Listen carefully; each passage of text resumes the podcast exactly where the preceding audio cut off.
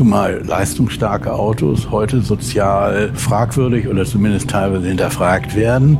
Also kompensiere ich den fetten Range Rover V8 Kompressor oder den fetten 911 eben eher mit einer möglichst sich ganz zurücknehmenden Farbe also chromatisches Mimikry. Ja, und dann ist es eben irgendein lätschertes äh, Anthrazit metallisé oder gleich schwarz oder höchstens noch Silber und alles andere wäre aus deren Sicht schon schrill wie pink. Es gibt kein einziges Grün mehr in der Range von Porsche. Es ist unfassbar. Hier ist alte Schule, die goldene Ära des Automobils. Und mein Name ist Carsten Arndt. Heute möchte ich euch einen Gast präsentieren, über dessen Zusage ich mich besonders gefreut habe, denn er hat mit vielen meiner bisherigen Gäste schon beruflich zu tun gehabt und das aus einer ganz besonderen Ecke, die normalerweise nicht so gerne spricht. Er berichtet quasi aus dem Herzen der Zulieferindustrie und das ist ja immer eine ganz besondere Sichtweise, die ich auch immer schon einmal beleuchten wollte. Los ging es für ihn bei Blaupunkt, da hat er die Hochzeit des Auto-HiFi-Schraubens miterlebt. Danach ging es bei Bosch weiter und dort ist später in seinem Umfeld die Bosch Klassikabteilung entstanden entstanden. Über das besondere Spannungsverhältnis zwischen Hersteller und Zulieferer müssen wir reden und außerdem ist er selbst Autoenthusiast mit einer ganz besonderen Neigung zu außergewöhnlichen Farben. Aber das soll er jetzt am besten alles selbst erzählen. Viel Spaß mit meinem heutigen Gast Markus Klipken. Und ich habe es eben schon gesagt, es gibt kaum einen, mit dem ich lieber über Autos philosophiere oder rede und, und du philosophierst. Und, äh, und ich höre mir das gerne an, weil das weit weg ist von dem, was man sonst so in Foren liest oder was so mit, mit Halbwissen unterlegt ist. Aber du bist jetzt keiner, den man, den man so googeln kann und wo man ellenlange Abhandlungen über dich erfährt. Vielleicht musst du mal kurz erzählen, wie dein Verhältnis zum Auto entstanden ist. Na gut, also das ist sicherlich bei vielen Jungs meiner Altersklasse so, dass ich mit Spielzeugautos angefangen habe. Und äh, ich glaube, ich hatte zuletzt äh, 400 Spielzeugautos. Und äh, was man damals hatte, war äh, Corgi Toys, Dinky Toys, Techno teilweise. Das waren so die Marken, die angesagt waren. Corgi Toys fand ich irgendwie immer cooler als, als äh, Dinky. Mm. Und ähm, irgendwann ähm, hat, hat meine Mutter die in eine große Kiste getan und die brauchen wir jetzt nicht mehr. Ich spielte damit, ich habe sie alle verkauft für 30 Mark. Also natürlich ein, ein, ein, ein, ein Jugendwegnahmetrauma, was vielleicht erklärt, dass ich wieder ganz viele alle Autos kaufen musste. Man musste nur größer sein. ja, nein, also ich habe mit Autochen gespielt und ich hatte schon damals als kleiner Junge so eine Set-Fimmel, das heißt also zum Beispiel äh, von Corgi Toys gab es den Lotus Elan. In, der war einer grün, einer gelb und einer hellblau. Also da war schon damals der Set-Gedanke irgendwie tief verwurzelt. Und ähm, so ist es gekommen. Äh, ja, und irgendwann, klar, Schulzeit, Abitur, Studium und dann dachte ich ursprünglich, ich mache so eine klassische Marketingkarriere was man damals so sagte, Food, nicht? Procter Gamble, Unilever, so das muss sein. Und äh, fand eigentlich das, was ich dann bei so diversen, äh, wie heißen die, Assessment Centern, also erlebte, äh, Anfang der 80er Jahre eher traumatisch und äh, entdeckte durch Zufall eine Anzeige in der FAZ. Damals war das ja alles noch auf Papier. Suchte ich halt einen, wollte Trainee machen und äh, da gab es einen, einen, einen, einen Autoradiohersteller offensichtlich irgendwie in, im Niedersächsischen. Ich wusste gar nicht, wer das ist. Und fuhr also erstmal zu meinem äh, Radiohändler, zu dem ich damals ein guter, der legendäre Autoradio Pötter die es heute Pötter, noch gibt, in der Göbenstraße, ja. Eppendorf. Der, der, der, der, irgendwie, der sagt, das ist Blaupunkt. Ich sag, oh Gott, oh Gott, Blaupunkt, das ist ja, das ist ja ganz alter, das ist ja uncool. Ne? Ich war, ich das ist ganz alte Schule damals schon. Richtig, weil damals, das ist die Geschichte nachher mit, musste man ja eben Reverse und Kassette war irre wichtig zu der Zeit. Und dachte, naja, gut, also Blaupunkt, hm, dann muss ich ja mal sehen, ob ich damit und das war sehr, sehr nett und war gut und so bin ich da gelandet. Und dadurch äh, bin ich indirekt wieder auf diese Autoschiene gekommen, qua Job, weil halt das, was wir bei Blaupunkt auf der Autoradioseite machten, es gab ja parallel auch Blaupunkt braune Ware, sprich Fernsehen, äh, äh, Video später dann, mhm. äh, HiFi auch ein Stück weit. Ähm, das hatte immer irgendwie mit Autos zu tun, weil war ja Einbau, nicht? Und ging halt, welches Radio passt besonders gut in welches Auto, von der Price Level und eine Zielgruppe her und welches Soundsystem lässt sich dann wie wo einbauen. Davon war da immer der Connex. Und äh, die konsequente Fortsetzung war dann irgendwann wieder was zu tun bei der Konzernmutter Bosch, die natürlich auch, also grob gesagt, zwei Drittel ihres äh, gewaltigen Konzernumsatzes mit Autotechnik machen in der Erstausrüstung. Und insofern bin ich einfach äh, qua Beruf auch immer irgendwie äh, mit Thema Auto in Kontakt gewesen. Jetzt haben wir auf jeden Fall schon mal festgelegt, dass du also bei Ausrüstern tätig warst, weil du tatsächlich, und da bin ich immer ganz fasziniert, eigentlich jeden, den ich schon interviewt habe, auch schon mal beruflich kennengelernt hattest und, und zu jedem deine, deine eigenen Geschichten erzählen kannst. Ja, mehr oder weniger. Nicht natürlich nicht den ganzen Tag. Und in dem Blaupunkt klassischen Handelsgeschäft hatte ich äh, damals viel mehr natürlich mit den Handels, also mit Vertriebsmittlern zu tun. Autoradiospezialisten, die es damals noch zuhauf gab. In jeder größeren Stadt in Deutschland gab es mindestens zwei, wenn nicht drei oder vier namhafte sogenannte Autoradiospezialisten, die natürlich auch tendenziell höherwertige Ware verkauften. Aber das ging in alle Vertriebskanäle. Das ging runter bis zu Kaufhäusern, wo man es also mehr oder weniger aus dem Regal ja, kaufen konnte. Dann kamen äh, die äh, Fachmärkte, sogenannten UE, Unterhaltungselektronik-Fachmärkte, die ja sehr, sehr stark dann Marktanteile sich nahmen. Bis schließlich dann so ab Mitte der 90er Jahre sich andeutete, äh, dass dieses Handelsgeschäft mit Autoradios schwieriger wird, weil die Automobilhersteller zunehmend ihre technischen Optionen griffen, die sie, was ich bereits in den 80ern gesehen hatte, aber es kam erstaunlich spät eigentlich erst Mitte der 90er, dann eben anfingen, äh, die Radiosysteme so in die Autos hinein zu integrieren, auch mechanisch so hin, spezifische Einbauschächte zu machen, mhm. andere Formate, nicht nur auf der Autoradioseite, sondern auch bei Lautsprechern. Es wurde ungeheuer schwierig, da was nachzurüsten, aber mechanisch, auch elektrisch, elektronisch weil zunehmend äh, Datenbusse in die Autos hineinkamen, die störungsempfindlich waren, wo also einfach so Nachrüsten mal eben Plus-Minus anschließen und zwei Lautsprecherkabel, das wurde zunehmend problematisch. Und für dich als Ästhet natürlich auch optisch immer schwerer zu integrieren. sehr, Radios, sehr ne? richtig.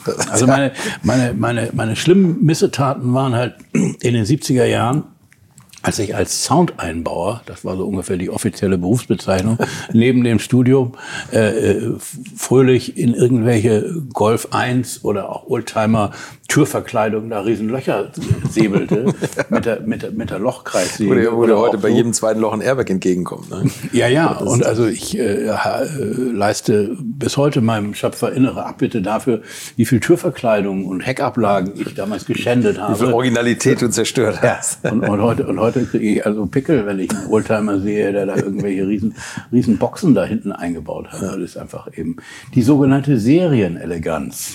Aber ist das, ja genau, aber ist das nicht auch cool? Und ich finde mehr und mehr, also ich bin ein großer Verfechter von ganz originalgetreuen Autos und ganz originalen Autos, aber ich finde mehr und mehr äh, zeitgenössische Pioneer oder Blaupunkt-Radios, die hinten in der Hutablage drin sind, wenn sie immer drin waren und damals original gekauft wurden, finde ich das cool. Gibt es durchaus, völlig richtig. Also ich habe ein guter Freund von mir, mein, wenn man so will, BMW-Mentor, äh, dem ich diese CSI-Coupés im Wesentlichen verdanke, hat beispielsweise ein ganz originales Auto, so ein CSI natürlich, äh, mit einem äh, damaligen Blaupunkt Berlin, also dieses berühmte Schwanenhalsradio, was dann also mehr oder weniger da im Cockpit erregiertes äh, Bedienteil und der mit gleichen mehr ein ziemlich gewaltiges Ding und mit vier Lautsprechern im Auto, ähm, was es natürlich nicht so ab Werk gegeben hat, aber es ist zeitgenössisch, typisch und von daher wieder in Ordnung. Insofern stimme ich dir völlig zu.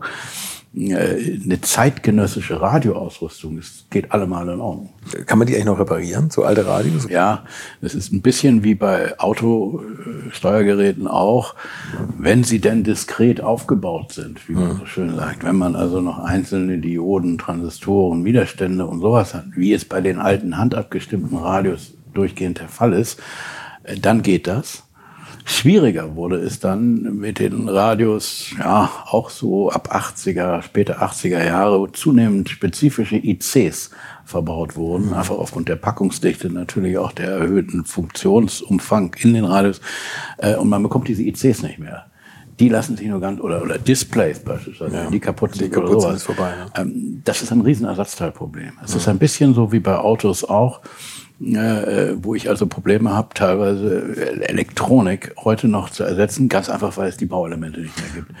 Insofern alte Radios gut zu reparieren ganz tolle Spezialisten. Ich, ist einen, den ich sehr, sehr mag, weil es einfach ein seriöser, netter Kerl ist. in Aurich, Ostfriesland.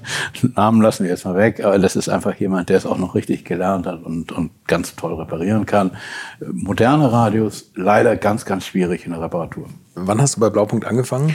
82. 82. Also du hast wirklich so die maximale HiFi-Eskalationszeit im Auto miterlebt. Wobei Blaupunkt ja eigentlich immer nicht so die, das, die Marke war, glaube ich, die, die bei diesen HiFi-Tuning-Nachbauleuten so angepfiffen war. Oder da kamen eher die Japaner. Ne? Richtig.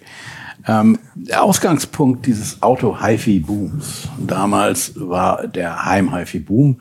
Und dem haben eindeutig die Japaner getrieben. Mhm. Damals Marantz Receiver, äh, Technics, äh, Kassette, Verstärker, Tuner, diese Türme, die nachgerade Betaltare waren, von denen wir damals setzten und also weiß ich was, Doors oder, oder Janis Joplin oder später Barry White und George Benson da aufgenommen haben, weil eben Schallplatten teuer waren. Man hatte ja noch keine CD zunächst. Ähm, und saßen also da vor unseren Kassettengeräten, später dann ursprünglich Band Bandgeräte mit Spulen und später dann Kassette. Das ging ja sehr schnell, weil die Kassette eben viel komfortabler zu handhaben war, wenngleich sie auch nicht ganz so gut klang. Aber äh, saßen wir da Stunden um Stunden, haben die Tapes aufgenommen. Und ähm, die große Erleuchtung war dann, als diese von Philips damals äh, ursprünglich entwickelte sogenannte Kompaktkassette ins Auto kam. Mhm. Weil sie eben ermöglichte, unsere Musik in unser Freiheitsmoment Auto zu übertragen. Das war dieses Riesenfreiheitsgefühl. Meine Musik, mein Auto kann ich mitnehmen. Und das war eine unendliche Faszination. Das fing an mh, hm, so Mitte der 70er Jahre und lief bis, ja, würde sagen, äh, bis Ende, Ende der 80er, Anfang der 90er Jahre. Also diese Zeitspanne 15, 20 Jahre, das war die Hochphase des Autosound. Und es gab ja äh, viele, gerade bei jungen Leuten, äh, Fälle, wo, wo, die, wo der Wert der Stereoanlage im Auto wertvoller war als das ganze Auto, selber. Selbst, ne? Da ist ja auch der Spezialist Rainer Buchmann, den ich ja auch mhm. über den Podcast erst so richtig kennengelernt habe. Mhm. Das ist ja eine Riesenfaszination, was der für Autos gebaut hat, wo man immer sagt, das ist eigentlich absurd. Ein Polo, der 8000 Mark damals gekostet hat, wo er nochmal für 30.000 Mark ja. Displays eingebaut hat. Ne? Ja, ja. ja, Buchmann war also, was Marketing und PR angeht, sicherlich äh, ein sehr, sehr begabter. Mhm. Und äh, wir hatten sogar einen, damals Blaupunkt hatte einen, oder einen Beratungsvertrag mit Buchmann. Das heißt, äh, wir lieferten ihm Geräte und er baute sie dann eben äh, in seine Autos ein und war dadurch einfach für uns, Blaupunkt damals, ein guter PR-Träger, weil diese, dieses Tuning oder sagen wir Autos veredeln, wie man immer es nennen will, genau in den 80ern eine Welle war, ein Trend. Und Buchmann ja. war ja nicht der Einzige, war eben besonders bekannt geworden durch den Polar ja. Porsche und ja. andere Sachen. Genau, ja. Äh, das, also diese, diese, diese Autoveredler oder auch Styling Garage und andere, die waren für uns immer ein Adressat, wenn es darum geht, Multiplikator zu sein in eine junge Zielgruppe hinein, die in der Tat ursprünglich äh, mehr Richtung Japaner, Clarion, Pioneer, mhm. bisschen Panasonic, Alpine kam dann hinzu weil, das war eine Schwäche von Blaupunkt, man zunächst äh, bis etwa 1980 den Trend Kassette unterschätzt hatte. Dort. Wie okay. übrigens alle deutschen Hersteller. Das galt genauso für Philips und Grundig, auch Becker. Während die Japaner sehr früh dieses Auto-Reverse-Feature, also dass die Kassette nicht raus umdrehen muss, sondern klack, umschalten, läuft die andere Richtung weiter, an den Markt gebracht hatten. Und für uns junge Leute, wie ich eben schon erwähnt hatte, das Medium Kassette, eigene Musik mitnehmen können, eine Riesenrolle spielte. Das war die Eintrittskarte der Japaner in diesen Car-Audio-Markt. Sie hatten allerdings meistens schlechtere Radioempfangsteile als die Deutschen und namentlich auch schlechter als Blaupunkt. Mhm. Und ähm, insofern war klar, wir, also Blaupunkt gesagt, wir müssen das Thema Kassettenkompetenz stärken. Und das haben wir dann auch mit aller Konsequenz getan, haben entsprechende Laufwerke eingebaut und so. Und es gab sogar eine Produktlinie, die speziell für jüngere Leute oder für diese Zielgruppe des Soundfreaks zugeschnitten war. Hatte auch ein bisschen anderes Design und so weiter. Wir dann Boden gut gemacht, haben uns ganz gut gehalten. ich halte mich bei HiFi immer für sehr konservativ und ich finde, es gab immer so zwei Fraktionen. Entweder die, die das ganz Verspielte haben wollten mit animierten Displays, wie die Japaner gemacht haben. Ich war immer eher so der Blaupunkt-Typ, nicht, nicht weil ich jetzt bei dir sitze, sondern weil ich so diese, diese Dot-Matrix-Displays toll fand oder die, also das war einfach alles sehr, sagen wir mal, sehr deutsch, wie du es gerade schon gesagt hast. Also das war alles sehr nutzerfreundlich und so. Und gab es irgendein Medium, was du als perfekt für Autoradios gehalten hast? Weil ich denke jetzt gerade an Minidisc. Ja, Minidisc äh, war ja möglich nur dadurch, dass man Datenkompression macht. Also dieses MP, MPEG-Verfahren, was ursprünglich, ich glaube, vom Fraunhofer Institut entwickelt wurde, wo man sagt, ich brauche nicht immer auf der digitalen Ebene die volle Auflösung mit 44,1 oder 48 Kilohertz Sampling-Frequenz und das dann in Stereo, zweimal 16 Bit. Das kostet ja unglaublich viel Daten über die Zeit. Ich mache das eben in 12 Bit und kann es entsprechend extrapolieren in der äh, Dynamik dennoch und lasse einfach Informationsbestandteile weg durch einen entsprechenden geschickten Algorithmus, dass man mit normalen Ohren den Unterschied zwischen komprimierter äh, Medium und, und dem, dem voll äh, nicht komprimierten, linear auflösenden Digitalaudio nicht hören kann. Diesen Unterschied. Ähm, das war die Voraussetzung für die Minidisc und ist heute natürlich auch die Basis für diese ganzen iPods oder, oder MP3-Player, die wir dann später bekamen. War genial, weil eben auch die Minidisc selbst bespielbar war. Möglicherweise, aber ich erinnere es nicht genau, aber möglicherweise einfach durch Sony, waren die, waren die, die, die, äh, Träger der Minidisc-Entwicklung, äh, keine hinreichend offene Lizenzpolitik gefahren wurde, so dass also nicht genügend äh, Hersteller auf dieses Medium übergegangen sind. Ich denke aber, dass im Wesentlichen auch äh, der Minidisc das Genick gebrochen hat, dass dann sehr schnell die fertig gepresste CD kam. Mhm. Die nur einen Nachteil hatte, sie war nicht selbst bespielbar. Es gab dann später die ja, Write Once CD, es gab sogar mehrfach bespielbare CD das war aber, kam dann nicht in der Wahl. Im Grunde genommen wären wir vermutlich heute noch bei selbstbespielbaren CDs, wenn dann nicht äh, äh diese MP3-Player, so, so Festspeicher-Medien genau, ja. äh, gekommen wären, die heute alles beherrschen. Ja. Und vor allem das Thema Streaming eben damals noch gar nicht war, aber es gab noch kein Internet. Es war ja alles damals offline. Bedauerst du das eigentlich so ein bisschen, dass sich das so, dass die, dass die Autohersteller sich das so unter den Nagel gerissen haben mit den eingebauten Displays? Und wir kommen gleich noch auf die Bedienbarkeit. Also, sie machen es alle gut, finde ich, im Wesentlichen. Alle äh, wesentlichen namhaften Hersteller haben großartige Audiosysteme heute die nur ganz, ganz schwer, wenn überhaupt, äh, sich toppen lassen durch eine Nachrüstung. Warum ist das so? Weil ich als Autohersteller einen definierten Fahrzeuginnenraum habe, weil es ist ja mein Auto. Ähm, okay, das kann variieren in den Innenreflexionseigenschaften, davon abhängig, ob ich da glatte, harte Ledersitzoberflächen habe oder eher einen weichen Stoffbezug und so weiter. Das verändert sich ein bisschen. Aber ansonsten die Innenraumakustik, wo es eben möglicherweise stehende Wellen, wo es dann Überhöhungen geben kann, punktuell an bestimmten Stellen im Auto oder eben auch Dämpfungseffekte, von vornherein determiniert sind, weil das Auto ja da ist. Ich mhm. kenne das Auto ganz genau. Also baue ich meine Lautsprecher natürlich erstmal an die Stellen, wo es einigermaßen passt, was häufig ein, Kampf, ein Kampf ist dann zwischen den Audioleuten, äh, die natürlich auch innerhalb der Hersteller eine Fraktion bilden, und den äh, übrigen Beteiligten im Karosseriebau, die sagen, ich habe hier einen wert, wertvollen Raum, du kannst mir hier nicht einfach die Tür da vorne zubauen mit einem dicken 160er Lautsprecher, weil den brauche ich also für meine Elektronik oder Sicherheitselemente oder Statik oder was auch immer.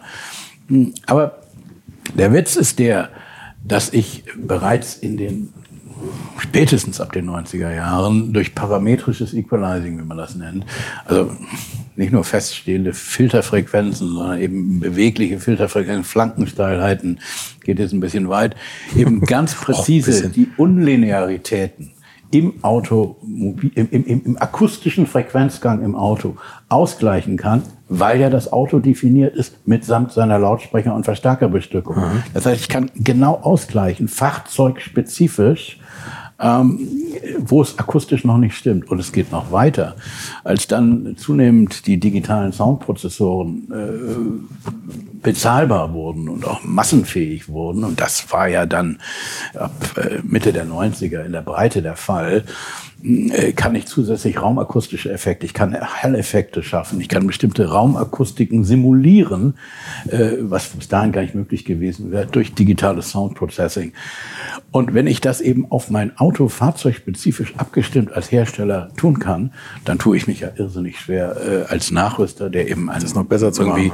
Das noch besser zu machen. Wir haben das bei Blaupunkt übrigens versucht, ansatzweise durch so eine Parametric Sound Amplifier, in denen wir also Verstärker anboten, die dann, in die man dann jeweils fahrzeugspezifische Equalizer-Module einsetzen konnte, um genau dieser äh, erstausrüstungspotenziellen Entwicklung entgegenzuwirken auf der Nachrüstseite erwies sich dann allerdings als logistisch außerordentlich schwierig, weil jeder Autoradiohändler dann im Prinzip, äh, was ich, 50 Parametric Sound Equalizing Module haben musste für äh, Corsa, Fiesta, äh, Sierra, äh, E-Klasse, C-Klasse, Dreier, Fünfer, Siebener und so weiter. Unendlich viele Modelle. Äh, und wahrscheinlich war man preislich dann auch schon wieder an den, an den Serienherstellern dran. Ne? Ja, äh, da, da, na, die, die Nachrüsterei, das war ja, das war ja auch ein Grund für den äh, K-Audio, für den Nachrüstboom damals, war eben doch immer noch für den Konsumenten günstiger als die Erstausrüsterei. Also ich muss grob sagen, für so ein normales Kompaktauto der 70er Jahre, 80er Jahre, Golf, weiß ich, kostete eine Radioanlage. Ich rede noch gar nicht mal von Kassette. Einfach nur ein Stereoradio, zwei Lautsprecher oder vielleicht vier mit einer Antenne. War kaum darstellbar unter 1000 D-Mark. In der Nachrüstung, also beim Händler so, oder auch teilweise Werkstatt, sagen, eine Autowerkstatt, Bosch, Servicebereich, wo auch immer, ging das für 500. Mhm. Gleich gutes Radio, gleich gute Lautsprecher. Woran lag das? Weil die Erstausrüster anders kalkulierten aufgrund ihrer, ihrer immensen Overheads, die sie haben, und einfach auch äh, die auch zunächst beobachtet und auch die Leute kaufen es ja. Und so und so viel Prozent derjenigen, die es nicht ab Werk mit Radioanlage, nur gut, die können wir dann verzichten. Mhm. Aber auf die hat mhm. man dann eben ab Mitte der 90er Jahre nicht mehr verzichtet. Und genau, hat die sich gegriffen. alle gegriffen, ja. Äh, fair enough, kann ich nur sagen. Mhm. Äh, es gibt granatenmäßig gute Soundsysteme bei allen äh, Premium-Leuten. Die arbeiten dann vielfach mit äh, Labels zusammen oder stützen sich auf Marken, die aus der Heim Heim-HiFi-Branche eine tolle Reputation haben. Burmeister zum Beispiel, eine tolle Systeme. Harman Kardon, Bose. Bose sowieso in jedem Auto, ne? Solche, ja, teilweise. Bose fing damals an, aber Mercedes. Mhm erste Bose Soundsystem für die W140er S-Klasse, den Cool Mercedes. Fantastisch damals. Das hat mich sehr beeindruckt, weil die Bose-Leute damals eben auch äh, Verkaufsförderung und äh, gewissermaßen Promotion machten in der Mercedes-Benz-Organisation. Das war abgestimmt mit der MBVD, Vertriebs- und Handelsmarketing-Bereich bei Mercedes und ließen ja, das war sehr, sehr gut. Ähm, ich habe dann äh, auf der Blaupunkt Bosch-Seite das auch entriert, auch mit Mercedes für die Navigationssysteme, die mhm. wir ja äh, ab 95 war es, glaube ich, äh, für Mercedes lieferten, später auch für andere Hersteller. Also dieses Thema äh, Erstausrüstungs-Koop-Marketing, kann man mhm. sagen, das war ein absolutes Novum. Auch für uns damals bei Bosch. Nicht? Und das ging ganz gut.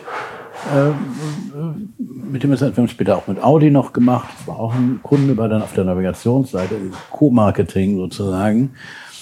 Aber das hat seine Grenzen.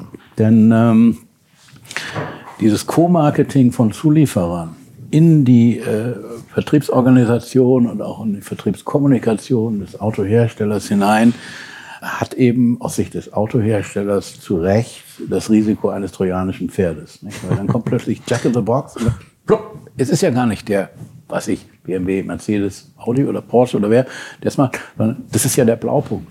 Oder womöglich die Motorsteuerung. Das ist ja gar nicht der Autohersteller, das ist der Bosch oder sonst wie. Ja.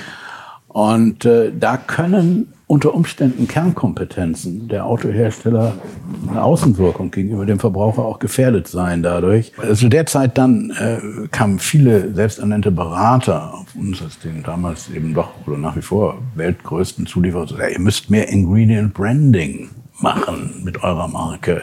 Das heißt, es ist eine Strategie wie damals Intel-Prozessoren, die eben... Stimmt, das Intel äh, Inside. Ja, Intel ja. Inside war ja. das Thema. Stimmt. Ja, das muss doch in der Auto, Autowelt genauso möglich sein für einen Zulieferer. Ich stellte sehr, sehr schnell fest, dass diese Analogie einfach nicht zutrifft in dieser Branche. Also erstens mal wäre es uns nicht äh, möglich gewesen, äh, so wie seinerzeit Intel, die Werbung unserer Kunden bis zu 50 Prozent zu bezahlen, wenn die unten das Intel Inside Bamble drauf machen. Stell dir das mal vor. Also das war mal der erste Unterschied. Zweitens wäre es völlig vermessen zu behaupten, dass äh, das Teil eines bestimmten Zulieferer X äh, nun also die Performance des Endproduktes zum ganz überwiegenden Teil determiniert, so wie das bei Computern der Fall war. PC seinerzeit, äh, da ist mir ja im Grunde genommen egal, wer das Gehäuse baut. Mhm. Das Design, dann geht es ja um die, um die, um die Performance der Elektronik. Und die war natürlich sehr, sehr stark bestimmt seinerzeit durch die Intel-Prozessoren, die ja mehr oder weniger immer generationsweise synchron liefen mit den jeweiligen neuesten Softwares von Microsoft. Ja. Das kennt man schon. Äh, eine ganz andere Situation. Also überhaupt nicht zu vergleichen mit der Autoindustrie. Und äh, ja, das, das war einfach eine Lernkurve, die wir damals gemacht haben. Und äh, sehr schnell, ich damals, also das, das macht man nicht mit, das äh, dient nicht unseren Kunden. Mhm. Stichwort Markenverwirrer. Mhm. Es wird auch Markenabhängigkeiten schaffen. Der, der, der, der OEM, der Autohersteller, äh, will sich auch seine Freiheit erhalten, mal von diesem, mal von jenem Zulieferer zu kaufen, äh, um letzten Endes auch verhandlungsfähig zu bleiben. Mhm. Schon das äh, wäre ja gar nicht möglich, wenn er sich irgendwie nach außen hin auf einen Zulieferer kapriziert. Nein, das Thema ist gegessen mhm. in der Branche. Du hast dann trotzdem eine Idee gehabt, wie man Bosch vielleicht ins Zentrum der Aufmerksamkeit packen kann. Ich war damals zuständig für sozusagen die Außenkommunikation des Unternehmens in Sachen Automotive Technik. Mhm. Immer nur Zulieferer, nie Hersteller. Wird auch nie anders sein, denke ich. Und äh, schlichte Tatsache ist eben, dass Bosch der, soweit man weiß, weltälteste Zulieferer äh, in der Automobilbranche ist. Ich meine, 1902 äh, Hochspannungszündung, Zündkerze, Bosch-Erfindung, ermöglichte überhaupt erst den zuverlässig hochdrehenden Ottomotor. Äh, es gab vorher schon den Bosch-Magnetzünder, aber äh, das war eben noch Niederspannung und äh, war eben äh, äh, mechanisch auch problematisch, weil da war ein Abreißfunken dann im Brennraum, da war ein bewegtes Teil im Brennraum, das war äh, noch nicht der Durchbruch. Der Durchbruch war tatsächlich Gottlob Honold, der bei Bosch Chefingenieur war, würde man heute sagen, eben auf die Idee kam zu sagen, ich schraube ein festes Teil in den Brennraum mit Kathode an oder zwei Kontakten, zwischen denen ein Funke überspringt mhm. und wie ein Blitz eben auch überspringt. Und dafür brauche ich Hochspannung. Und äh, deswegen musste der Zünder entsprechend Hochspannung liefern. Und dann hatte man ein fest eingebautes Teil im Brennraum und das hieß Zündkerze. Bumm, da haben wir es. Damit, das war äh, tatsächlich äh, der Ausgangspunkt für Bosch als bedeutenden Zulieferer. Mhm. Na gut, und ähm, über diese Geschichte zu sprechen, ist ja legitim.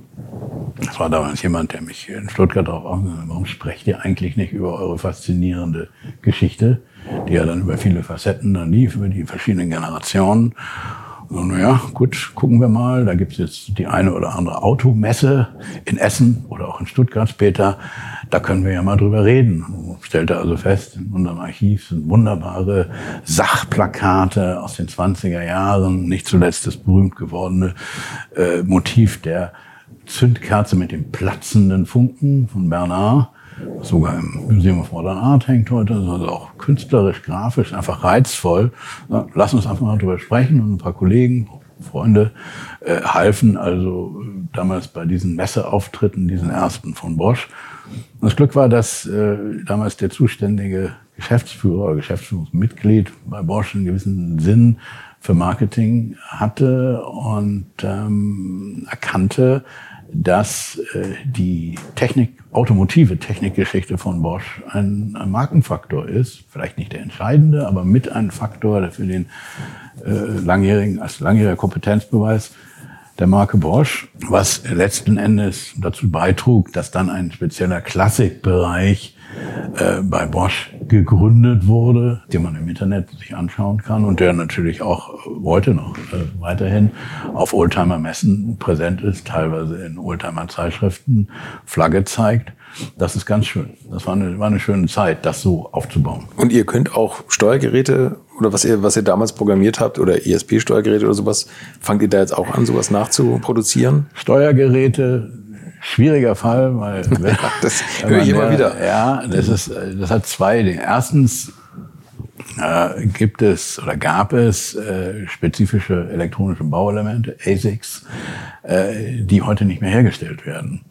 Das heißt, man ist in dem Bereich teilweise darauf angewiesen, alte Teile, alte Steuergeräte auszuschlachten und äh, elektronische Bauelemente zu prüfen, auf ihre Weiterverwendbarkeit und sie neu einzusetzen. Das ist der eine Punkt. Die Software ist was ganz anderes. Der sogenannte Quellcode ist quasi proprietärer Teil des OEM, des Autoherstellers und so weiter mhm. und äh, man das nicht ohne weiteres wiederverwenden kann. Also da ist ein enges Zusammenspiel mit den Herstellern erforderlich. Steuergerät ist ein besonderer Fall vom Klapperstorch und wird es nebenbei bemerkt auch immer mehr sein und auch bleiben, weil natürlich äh, spätestens ab den 80er Jahren immer mehr Elektronik in die Autos reingekommen. Deswegen heißt es ja heute nicht umsonst, Vorsicht, mit dem Erhalt und der Restauration von Youngtimern, mhm. die für Elektronik an Bord haben. Das ist ein bisschen wie bei klassischen was ich, HiFi-Geräten. Ja, stimmt. Solange, solange die Elektronik, wie man so schön sagt, diskret aufgebaut ist, also einzelne äh, Widerstände, solange es lötbar ist sozusagen, ne? gibt, ja. äh, oder einfache Transistoren, genau, solange ich noch löten kann. Mhm. Äh, dann, das gilt eben übrigens auch für Steuergeräte, für Motorsteuergeräte. Also in den 70er Jahren waren die noch weitgehend diskret aufgebaut. Es gab meines Wissens kaum ICs, äh, in, in den frühen 70ern jedenfalls die lassen sich noch reparieren. Mhm. Je, älter, je jünger sie sind, desto schwieriger wird die Geschichte.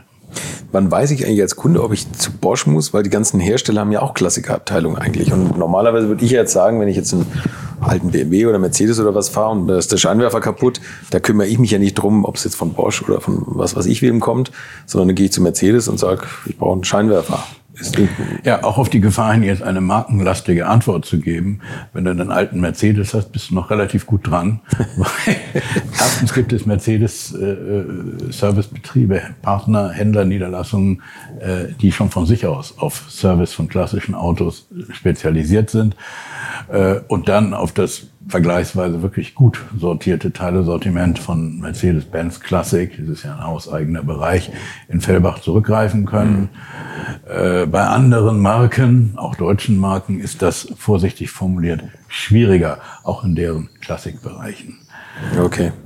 Es gibt eben und das, das federt dann Bosch ab oder, oder versucht das ein bisschen in dem Ja, Bereich? also Bosch liefert äh, teils die Teile natürlich auch direkt an die OEMs und mhm. deren Klassikbereiche, teilweise auch über die Bosch Service Organisation, die Klassikpartner, also werden sowohl als auch beliefert. Glaub, glaubst du eigentlich, dass so 3D-Druck da künftig eine große Rolle spielen wird? Bei Teilen? Naja, der 3D-Druck ist halt langsam und du brauchst eben, es geht ja nicht darum, dann den 3D-Drucker anzuschalten und rattern zu lassen. Du musst halt einen Teil erstmal digitalisieren. Mhm. Und dieser Digitalisierungsprozess, speziell wenn es eine komplexe Form ist, ist schon mal sehr, sehr zeit- und auch kostenaufwendig. Mhm. Ähm, wenn du dann einmal den Datensatz hast, ist es gut. Man hat ja schon vor vielen Jahren gesagt, im 3D-Druck liege die Zukunft. Mhm. Äh, ja, äh, teilweise ist das so. Also ich hatte neulich mal den Fall, wo ich einen Teil eigentlich nachbrauchte und so weiter und telefonierte mit einem 3D-Drucker. Aber eine ganz einfache Kunststoffabdeckung. Ich kann kein komplexes Teil. Ich gefragt, ja, was kostet denn das dann? Äh, die Stückzahl ist nachher wurscht. Aber das Digitalisieren dieses einfachen Plastikteils, da rechnen sie schon mal mit 300 Euro. Okay. Ja. Und das war kein komplexes Teil, ein schlichter mhm. Kunststoff. Also nicht irgendwie ein Sicherheitsteil, wo es also noch um Festigkeiten und so weiter geht. Also 3D-Druck spielt im Klassikerbereich durchaus heute eine Rolle. Ähm, aber es ist teuer. Du wolltest jetzt gerade keine Marken nennen, aber glaubst du, Mercedes ist tatsächlich in die Historie am ehesten verliebt, in die eigene Historie und andere dienen das so ein bisschen stiefmütterlich, bewusst? Nein, ich meine, andere Marken haben natürlich auch eine großartige Heritage-Geschichte. Mhm. Ähm, nur einen eigenen Klassikbereich aufzubauen und dann laufend zu betreuen mit den einschließlich deren Strukturen und das dann nach Werksmaßstäben kostet halt Geld. Mhm. Und man kann sich anschauen, dass einige Marken relativ intensive in den jeweiligen Zielgruppen, also Oldtimer-Messen, Oldtimer-Magazinen, äh, teils auch ein bisschen in die Clubszene hinein, durchaus PR und öffentlichkeitsarbeitsseitig aktiv sind. Nur wenn es denn eben um die handfeste Teileversorgung geht, sieht es eben schwächer aus. Und da ist, finde ich, nach meinem Eindruck, äh, Mercedes relativ rühmliche Ausnahme andere Hersteller, da wird es dann doch arg dünn, wenn man spezielle Teile sucht. Gott sei Dank gibt es eine sogenannte äh, Independent Aftermarket-Szene, ganz stark bei den Engländern, wie man weiß. Da gibt es ja etliche Teile, Teilezulieferer, äh, die die Szene ganz gut versorgen können. Teilweise dann eben mit Teilen, die nicht unbedingt nach äh, hiesigen äh, Qualitätsmaßstäben gefertigt sind. Bei Engländern fällt es aber nicht auf. das stimmt. Also zum Beispiel, konkret kann man ein Beispiel nennen, Jaguar, Zündverteiler. Äh, da ist eben der Verteilerfinger, äh, wenn das kein Originaler von damals ist, wenn der eben nachgefertigt ist, dann brennt er eben dauernd durch. So habe ich selber erlebt. Also äh, es gibt eben diese, die nachgefertigten Teile haben, da wo es drauf ankommt, und das ist bei der Zündung natürlich der Fall, das war jetzt kein Bosch-Produkt, ausdrücklich gesagt, okay. sondern eher vom Prince of the Darkness, wie man ihn nennt, äh, weil es halt günstiger war. Ja, ja, die Marke gibt's ja nicht mehr. Lukas, hier, oder? Ja, genau. Ja, okay. äh, da ist man dann teilweise gezwungen, auf modernere, in dem Fall also eine elektronische Zündung aufzuweichen, damit es halt zuverlässig funktioniert. Das Verhältnis des heutigen, modernen, naturgemäß in die Zukunft gerichteten Marketings zur eigenen Modellgeschichte ist mit, mitunter ambivalent weil man es immer wieder beobachtet, dass die Zuschauer, Leute auf der Straße sagen, hey, der alte ist ja viel charmanter als der moderne Wagen. Er ist ja viel schlanker und schön cool. Lacht einen freundlich an. Tolle, richtig. Und er hat noch richtig zwei runde Augen ja. und lächelt einen an. Und viele, so ganz, gar keine Fachleute empfinden eben alte Autos als ganz besonders sympathisch. Mhm. Und dann steht ein modernes Auto desselben Herstellers daneben und sagt, also diesen Sympathiefaktor hat der moderne nicht. Mhm. Das kann er aus dem Zeitempfinden einfach auch nicht haben. Es ist ja ähnlich so, wie wenn ich sage, ein altes Gebäude beispielsweise hat einen besonderen Charme und der moderne Bau daneben, ja, der ist ja nicht. Ja, das ist immer äh, äh aus der Sicht äh, einer bestimmten Zeitepoche heraus. Aber das erklärt, überspitzt formuliert eine gewisse Scheu oder Angst sogar des modernen Marketings vor dem Charisma oder dem Charme der Vergangenheit. Insofern äh, werden auch Autohersteller immer äh, vorsichtig sein, wenn es darum geht, mit Klassik oder mit klassischen Modellen, und es gibt ja, weiß Gott, sehr legendäre klassische Modelle bei fast allen Herstellern, äh, die nun also heranzuziehen als sozusagen äh, historischen Beweis für die Kompetenzen und damit verkaufe ich jetzt das moderne Auto. Mhm. Äh, weil das ist eben ein Stück weit trojanisches Pferd für das Gegenwartsmarketing. Und deswegen ist dieses Verhältnis der, der, der, des heutigen, ist-zeitlichen Geschäfts zur Historie aus Marketing-Sicht ambivalent. Ich beobachte bei mir jetzt, ich habe fast gar kein Interesse mehr an neuen Autos gehabt. Seitdem ich diesen Podcast mache und je mehr ich über die alten, charmanten Dinge rede, desto besser gefallen mir auch neue Autos. Ich will jetzt nicht sagen, dass, dass mein, mein Herz da unendlich dran hängt, aber ich finde, auf die Marke zahlt das total ein. Und der ganze Charme ist ja einfach, du kaufst eine Marke. Du kaufst vielleicht jetzt nicht unbedingt einen, einen kleinen BMW, weil du den Dreizylindermotor so toll findest, sondern du kaufst einen BMW, weil du die Marke toll findest, vielleicht aus dem Charakter der Vergangenheit heraus. Und sehr mir gut. geht das so, dass ich die Marken besser finde. Ja, sehr guter Punkt. Also vielleicht noch eins vorweggeschoben. Es ist ganz interessant, dass am Oldtimer-Markt diejenigen äh, Marken, äh, die es heute nicht mehr gibt, beispielsweise Borgward, in ihren Marktwerten tendenziell niedriger gehandelt werden als vergleichbare Klassiker von Marken, die heute noch bewirtschaftet werden. Mhm. Das ist quasi der empirische Beweis dafür, dass eine noch lebende Marke auch im Klassikerbereich höher estimiert wird als Marken, die es nicht mehr gibt. Das, das strahlt hin und her. Isabella war ja. zu ihrer Zeit ein super Auto ja. und ist heute relativ niedrig bewertet. Marken sind eben Haltegriffe in diesem Ozean der Informationsüberflutung, der wir mehr denn je ausgesetzt heutzutage und woran soll ich mich festhalten, wenn ich an einem Markenversprechen? Ich meine, das ist Ursuppe des Marketings dass man eben sagt, die Marke ist im Grunde genommen mein höchstes Gut und darauf, das ist ein Qualitätsversprechen, ein gewisserweise Performance- und Charakteristikversprechen, was mir jede Marke gibt. Mhm. Also selbst wenn ich äh, mich für Autos gar nicht interessiere, äh, weiß ich eben, was mir ein Toyota bieten wird mhm. an Qualität, mhm. an, an, an Konzeptqualität und ich weiß auch, was mir ein BMW beispielsweise bieten wird an ja, Qualität, Performance, ja. Fahrcharakteristik. Marken stehen für gewisse Charakteristika. Und sie werden ja auch ganz geschickt, muss ich sagen, trotz aller Plattformstrategie von den großen Konzernen ansatzweise erhalten. Nicht? Auch wenn mal Autos verschiedener Konzernmarken auf den gleichen Plattformen fußen, versucht man immer noch ihnen ein Stück Markencharakteristik zu erhalten. Aber das ist den Fachleuten natürlich völlig klar. Ich wollte noch eines nachfügen. Für mich, und da geht es mir, glaube ich, ähnlich wie dir, ist es keineswegs so, äh, dass ich nur klassische Autos estimiere, weil sie besonderen Charme haben. Äh, für mich ist das ein Kontinuum.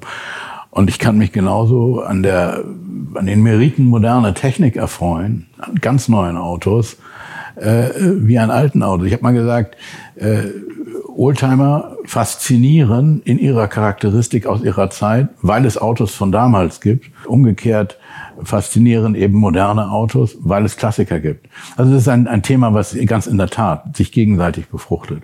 Was auch letzten Endes betriebswirtschaftlich erklärt, dass ein Stück weit Klassikpflege durch die Werke schon Sinn macht. Nur, wie schon gesagt, ein bisschen ambivalent, wenn es um einzelne Modelle geht. Und es kostet schlussendlich auch Geld, hm. das zu machen. Was ist für dich, jetzt kommen wir mal auf, nicht auf deine Autos zu sprechen, aber äh, was macht ein Auto begehrens- und vielleicht Sammelwert? Auto ist ein soziales Phänomen. Das ist natürlich zunächst eine banale Aussage. Klar ist es das.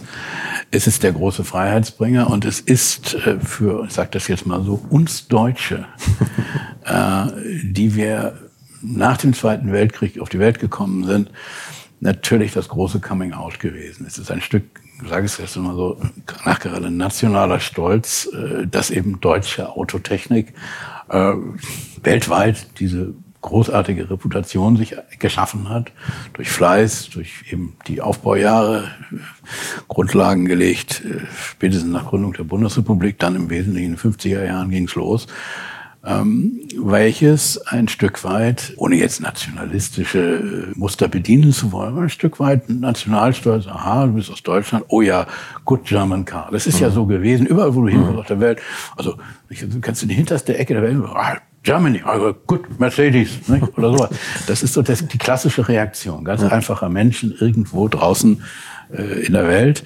Das hat uns ein Stück weit stolz gemacht und hat uns natürlich auch daher besonders getroffen, als dann äh, die Geschichte mit dem Dieselabgasskandal plötzlich eben German Reputation in toto, also nicht nur die Betroffenen EA 827 Motorengeneration, sondern uns alle irgendwo mit betroffen hat, ja. mit dieser idiotischen, meines Erachtens idiotischen Folgewirkung, dass plötzlich also die Take Rates beim Diesel runtergefallen sind und die Leute Angst hatten. Das lag allerdings dann daran, dass natürlich dann die diversen einschlägigen Abmahnvereine man kann sie auch anders nennen, äh, dafür gesorgt haben, dass plötzlich Angst äh, entstand, äh, kann ich mit dem Ding noch durch in die Innenstadt fahren? Oder ist das überhaupt noch zukunftssicher? Oder, oder wie? Oder oute ich mich da als Umweltschwein? Alle diese Ängste, die sozialen Ängste und auch Verfügbarkeitsängste, äh, sind dann in, in Folge dieser, dieser, dieser sagen wir mal, Abgasskandal, äh, der nun eben bekanntermaßen deutschen Hersteller, Herstellern ausgegangen ist, äh, das hat uns alle sehr, sehr betroffen gemacht. Und ich, ich leugne nicht, dass ich neulich mal bei Freunden in Stuttgart gehört habe, Kinder, habt ihr irgendwie nicht das Gefühl von Party over? Und das war noch vor Corona. Mhm. Und da guckten die mich so an und sagten, ja, wir haben so ein bisschen das Gefühl, Party is over. Äh, gibt keine tollen Achtzylindermotoren mehr. Es gibt dieses, dieses, dieses freie Sky is the limit, was ja nicht einfach nur primitives Powergehabe ist, sondern war schön, dass es, dass es solche starken Autos gab. Äh, ist ja immer noch die Frage, wie man mit denen umgeht. Ähm, das ist so, ist uns, ist uns ein bisschen der Spaß genommen worden. Mhm. Das ist so ein Gefühl. Ich spreche jetzt von der Zeit bis Januar 2020, nicht? Da, schlich sich schon. Ich glaube, das gilt für die ganze Autoindustrie. Das ist einfach schade. Mhm. Das, jetzt kam dann kurz danach diese, diese Corona-Geschichte, von der ich ja glaube, dass sie, wie schon gesagt, äh, mittelfristig überwunden sei, werden wird. Mhm. Und dann kommt eben dazu, dass äh, zumindest in der EU äh, eben einfach dieses, dieses doch äh, ziemlich restriktive CO2-Limit herrscht. Und das ist natürlich mit ein Treiber äh, für die Autohersteller auch, weil sie gar nicht anders können, weil ich einfach äh, mit reiner Verbrennertechnik äh, in Richtung 3 Liter Verbrauch nicht mehr komme, jedenfalls nicht mehr bei, bei ausgewachsenen Autos auf dem heutigen Sicherheits- und Komfortniveau, das wir es kennen. Ne? Ja. Also das ist äh, eindeutig vorschriftsgetrieben. Der Hintergrund dieser ja wirklich sehr scharfen äh, EU-Restriktion ist eben der, dass der CO2-Emissions emittierende Sektor Verkehr anders als alle anderen Sektoren, als da wären Kraftwerke, Industrie, Landwirtschaft, äh, Hausbrand oder Hausklimatisierung, die alle äh, das äh, Globalziel der EU äh, die Emissionen deutlich zu senken gegenüber 1990, aber da rechnet man, äh, da im Zielkorridor sind, mit Ausnahme des Verkehrs. Und deswegen hat die EU gesagt, also nach, nach dem Motto der Gleichbehandlung muss auch der Verkehr runter. Mhm. Dann natürlich der Verkehr zugenommen hat, wir hatten es vorhin schon an anderer Stelle, äh, ja, dumm gelaufen. Nicht? Also das, die Autos verbrauchen in der Regel nicht mehr. Lassen wir mal den Sondereffekt des SUV, was natürlich ja, das ist ja auch absurd, Luftwiderstand ne? wie Würstelbude hat. Also das ist natürlich unglücklich. Nicht? Aber okay, normalerweise natürlich schon die Autos effizienter geworden. Nicht? Also die sind da in einer verdammten Zwickmühle. Und das ist natürlich auch der Hintergrund, weswegen du heute so viele Vierzylinder, Turbos siehst. Nicht? Und eben immer weniger Sechszylinder. Das Aber ich meine, die Zwickmühle haben sich auch selber gemacht. Die haben ja irgendwann angefangen, die Autos zu bauen und das mit, mit teuren Marketingmaßnahmen unterstützt. Und irgendwann haben die Leute gesagt, ach, das finden wir eigentlich ganz gut, hoch zu sitzen und, und kam das nicht von Seiten der Industrie, dass sie gesagt haben, jetzt müssen wir mal was Neues machen? Das erste SUV war bekanntlich der Range Rover. Der kam, glaube ich, 1972 oder so. Aber das war ja noch mehr Geländewagen, oder? Ja, das war schon ein sehr luxuriöser Wagen. Das Automodell aus dem Kontext seiner Zeit repräsentiert natürlich einmal so eine gewisse technische Ära, was damals technisch möglich war. Stichwort Einspritzsysteme, erste elektronische Einspritzsysteme, ABS, zum einen also in technischer Hinsicht und zum anderen eben auch äh, äh, natürlich ein Stück weit Sozialgeschichte. Nicht? Also wer Porsche fuhr, war natürlich exponiert, äh, brauchte dadurch natürlich auch ein Stück weit Mut. Es gab ja damals ziemlich erheblichen sozialen Referenzdruck, dass also äh, wer sich einen Jaguar leistete, ich weiß das noch aus Hamburg, galt möglicherweise als Parvenu. Der solide Kaufmann fuhr vorsichtshalber doch eher Mercedes, auch weil der Mercedes ganz ohne Zweifel das zuverlässigere Auto war als der Jaguar, der ja damals schon mh, hm, qualitativ so seine Besonderheiten hatte ähm, äh, steht also für eine gewisse Klientel. Und ähm, so gesehen müsste man eigentlich, wenn es um, um rein Gesellschaftsgeschichte geht, jetzt anfangen, Käfer zu sammeln. Oder Kadett oder Rekord oder Taunus oder so, weil das ja die Autos waren, äh, die die Leute damals gefahren haben mhm. und nicht irgendwelche Supersportwagen oder Traumcoupés. Das ist ja leider heutzutage auf Oldtimer-Messen und gehst über, den, über die Messe oder guckst dir die Anzeigen an und dann scheint die ganze Oldtimer-Welt damals, wird die Autowelt damals nur aus Supersportwagen bestanden oder meistens alles offen. Das ist ja völlig verzerrt. Das liegt ja leider daran, dass eben die Alltagsautos von damals eben, äh, ob ich jetzt an einem, an einem Kadett äh, Blech schweiße oder an einem, weiß ich, Ferrari, der Aufwand ist im Prinzip derselbe.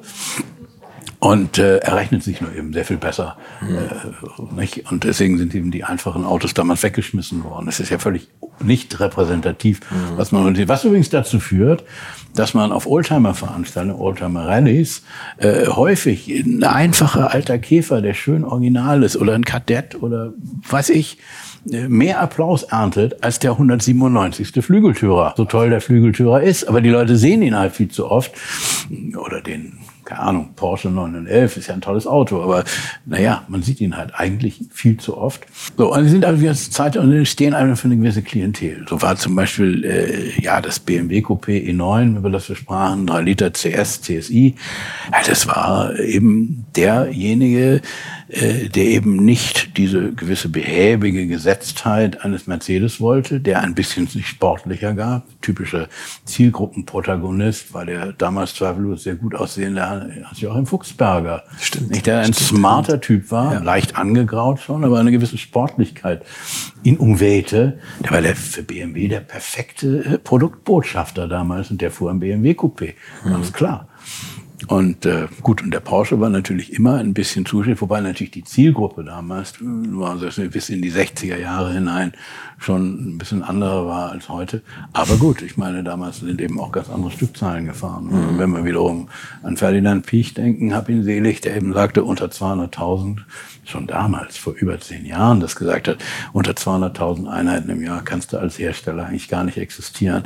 Ja, dann war eben richtig, was unter Wiedeking eingeleitet wurde. So sehr wir diese SUV-Geschichte dann auch beklagen mögen. Sie hat Porsche gerettet, einfach. Ja, natürlich war der Cayenne eine Gelddruckmaschine. Fair enough. Noch dazu auf der ja wirklich guten äh, Touareg-Plattform, die ja wiederum nur möglich war, weil unter Piech der Phaeton äh, entstanden ist. Äh, das heißt, diese, diese, diese Top-Plattform von Volkswagen, die dann auch den Bentley ermöglicht hat, den, den kompakten, den sogenannten Mid-Size Bentley, fußen ja alle auf dieser einen, damals unter Piech betriebenen Top-Plattform des Konzerns. Das muss man also fairerweise alles miteinander zusammen sehen. Naja, und ähm, es sind, äh, mir geht es also bei klassischen Autos, Oldtimern, die ich so mag oder auch sammle, äh, nicht um Exklusivität.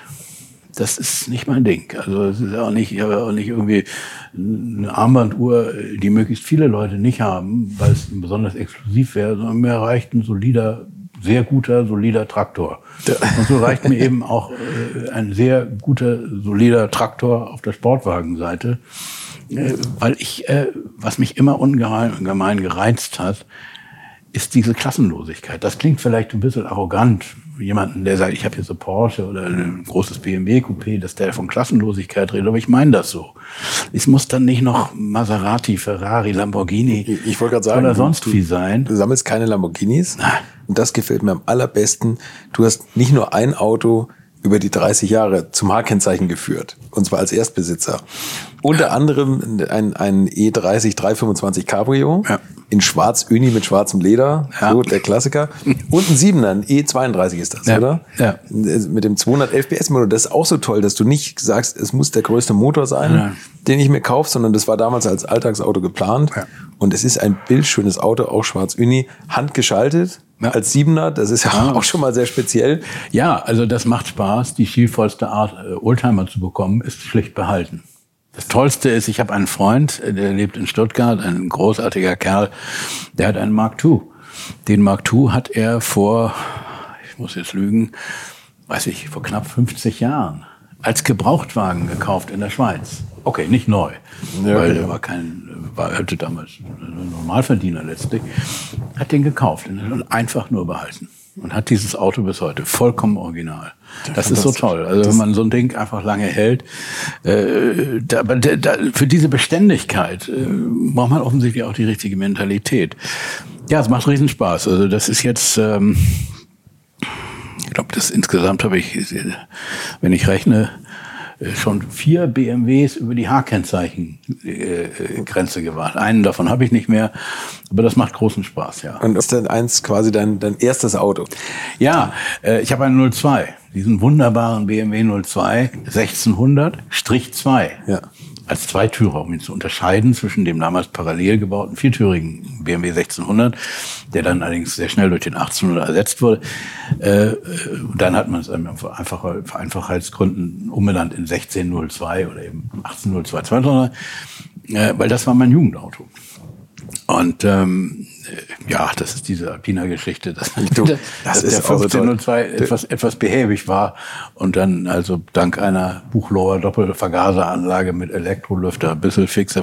Ja, das ist ein Stück weit Jugend zurückgeholt. Und das hast du damals gemacht. Du hast ihn damals bei Alpina Ja, ja. tun lassen. Ja, ja. Und, und das, das war ja eine Firma, da hast du ja noch den Bovensieben selber das Ding einbauen sehen. Ja, so damals habe ne? ich, äh, ich, war dort kurz im Büro, der Bobensieben wurzelte da im Hintergrund durch sein Büro und ihn dann später äh, auf einer IAA, da war ich dann bei Bosch und Schlips und Kragen und so weiter und äh, entdeckte ihn auf irgendeiner IAA, lief er da oben, war auch schon bejahrt, selbstverständlich, und habe ihm diese Geschichte erzählt, wie ich damals äh, äh, zu dem 02 und so weiter, und er hat einfach so nett reagiert, dass ich möchten Sie ein Glas Wein, dann ist er da wirklich mit seinem hohen Alter, kam er da persönlich angeschlurft und hat mir da einen Rotwein, der hervorragende Rotweine handelt, dort kredenzt. Das hat sehr viel Spaß gemacht. Es ist das Leben eine Art und Weise, äh, mit Leuten umzugehen, die wirklich Format hat. Also eine tolle Firma. Also ich, ich bewundere diese Alpina-Leute ungemein. Die sind immer noch so übrigens, ne? Die sind immer noch da. Gott sei Dank äh, hat BMW die Schnittstellen offen äh, oder hält sie offen für den Alpina, äh, dass er also dann seine Veränderungen, weil sonst wäre das, was die dort tun, diese, diese veränderten Applikationen, gar nicht mehr möglich.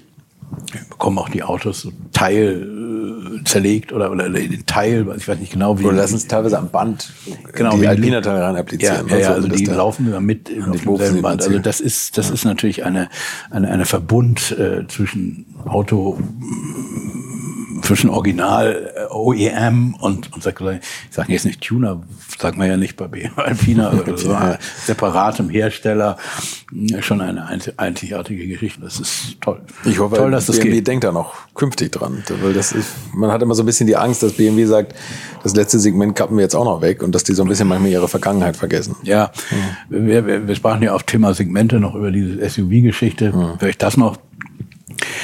Es ist einfach unbestritten, äh, dass es über weite Strecken im Alltag angenehm ist, höher zu sitzen. Das ist einfach einen besseren Überblick. Erster Punkt. Zweiter Punkt, SUVs sind so praktisch wie Kombiwagen. Muss ich sogar nicht so weit hinten runterbücken, um einzuladen. Das ist auch praktisch. Und drittens ist praktisch, dass man mit seinem Allerwertesten nicht so tief runter muss, um ein- oder auszusteigen. Das heißt, das Ein- und Aussteigen, was gerade für ältere Leute äh, objektiv angenehmer ist, eine höhere Sitzposition ein- vom Ein- und Aussteigen her. Diese drei Gründe zusammengenommen erklären den Erfolg des SUV. Und dann kam eben dazu, wo da die Wurzeln liegen, kann ich nicht mehr sagen, dass plötzlich SUV als cooler oder trendiger galt als der klassische Kombiwagen. Der ja eigentlich funktional, spätestens qua Luftwiderstand und so, das viel, oder Fahr Das viel bessere Auto ist, ne? viel bessere Auto ist natürlich. Aber das ist einfach, äh, wie lange diese S und die läuft ja weltweit die SUV-Welle, nicht? Das ist ja, das ist ja in China und, und, und USA genauso wie hier bei uns. Und äh, ich meine, man kann es den Herstellern ja nicht verdenken, wenn die Leute SUVs kaufen wollen, dann bekommen sie halt SUVs. also Volkswagen hat der unter Herrn Lies hat das ganz konsequent so gemacht und bringt halt ein SUV, nicht nur bei der Marke VW, sondern bei Seat, Skoda jetzt genauso, ziehen das konsequent durch. Audi, BMW, Mercedes, alle wie sie da sind, äh, fahren diese Linie. Es gibt ja nur noch einen Hersteller weltweit, also ich finde, Volumenhersteller jetzt von Exotensportwagenherstellern abgesehen, der kein SUV hat. Das ist Ferrari. Stimmt. Ben Stimmt, ja. Bentley hat ein SUV, Ja, genau. äh, Lamborghini hat den Maserati. Maserati hat ein SUV. Äh, Ja, jeder, sowieso, ja. Rolls-Royce hat ein SUV. Also Ferrari ist der einzige. Und selbst Ferrari hat über ein SUV nachgedacht. Zu Aber die- von Marchione. Aber die wollen sich doch jetzt dagegen wieder wehren, oder? Die sagen doch, also das wird es von Ferrari nicht geben und wir wollen das exklusive Nischchen weiterhin besetzen. Ja, das ist Finde- was ich ja ganz gut finde. Ne? Markensicht auch äh, konsequent und vernünftig aus Sicht Ferrari, da nicht mitzuspielen. Bedauerst du das eigentlich so ein bisschen, dass die, wo du das gerade sagst, dass jeder auch ein SUV baut, dass die Unterscheidbarkeit der Autohersteller so ein bisschen nachlässt? Zumindest der europäische Automarkt, auch der amerikanische, würde ich sagen, ist ja äh, gewissermaßen gesättigt. Wir haben alle, diejenigen, die überhaupt Auto fahren, haben relativ gute, äh, bräuchte eigentlich nicht, sich alle, was ich, äh, sechs, sieben Jahre ein neues Auto zu kaufen oder noch früher.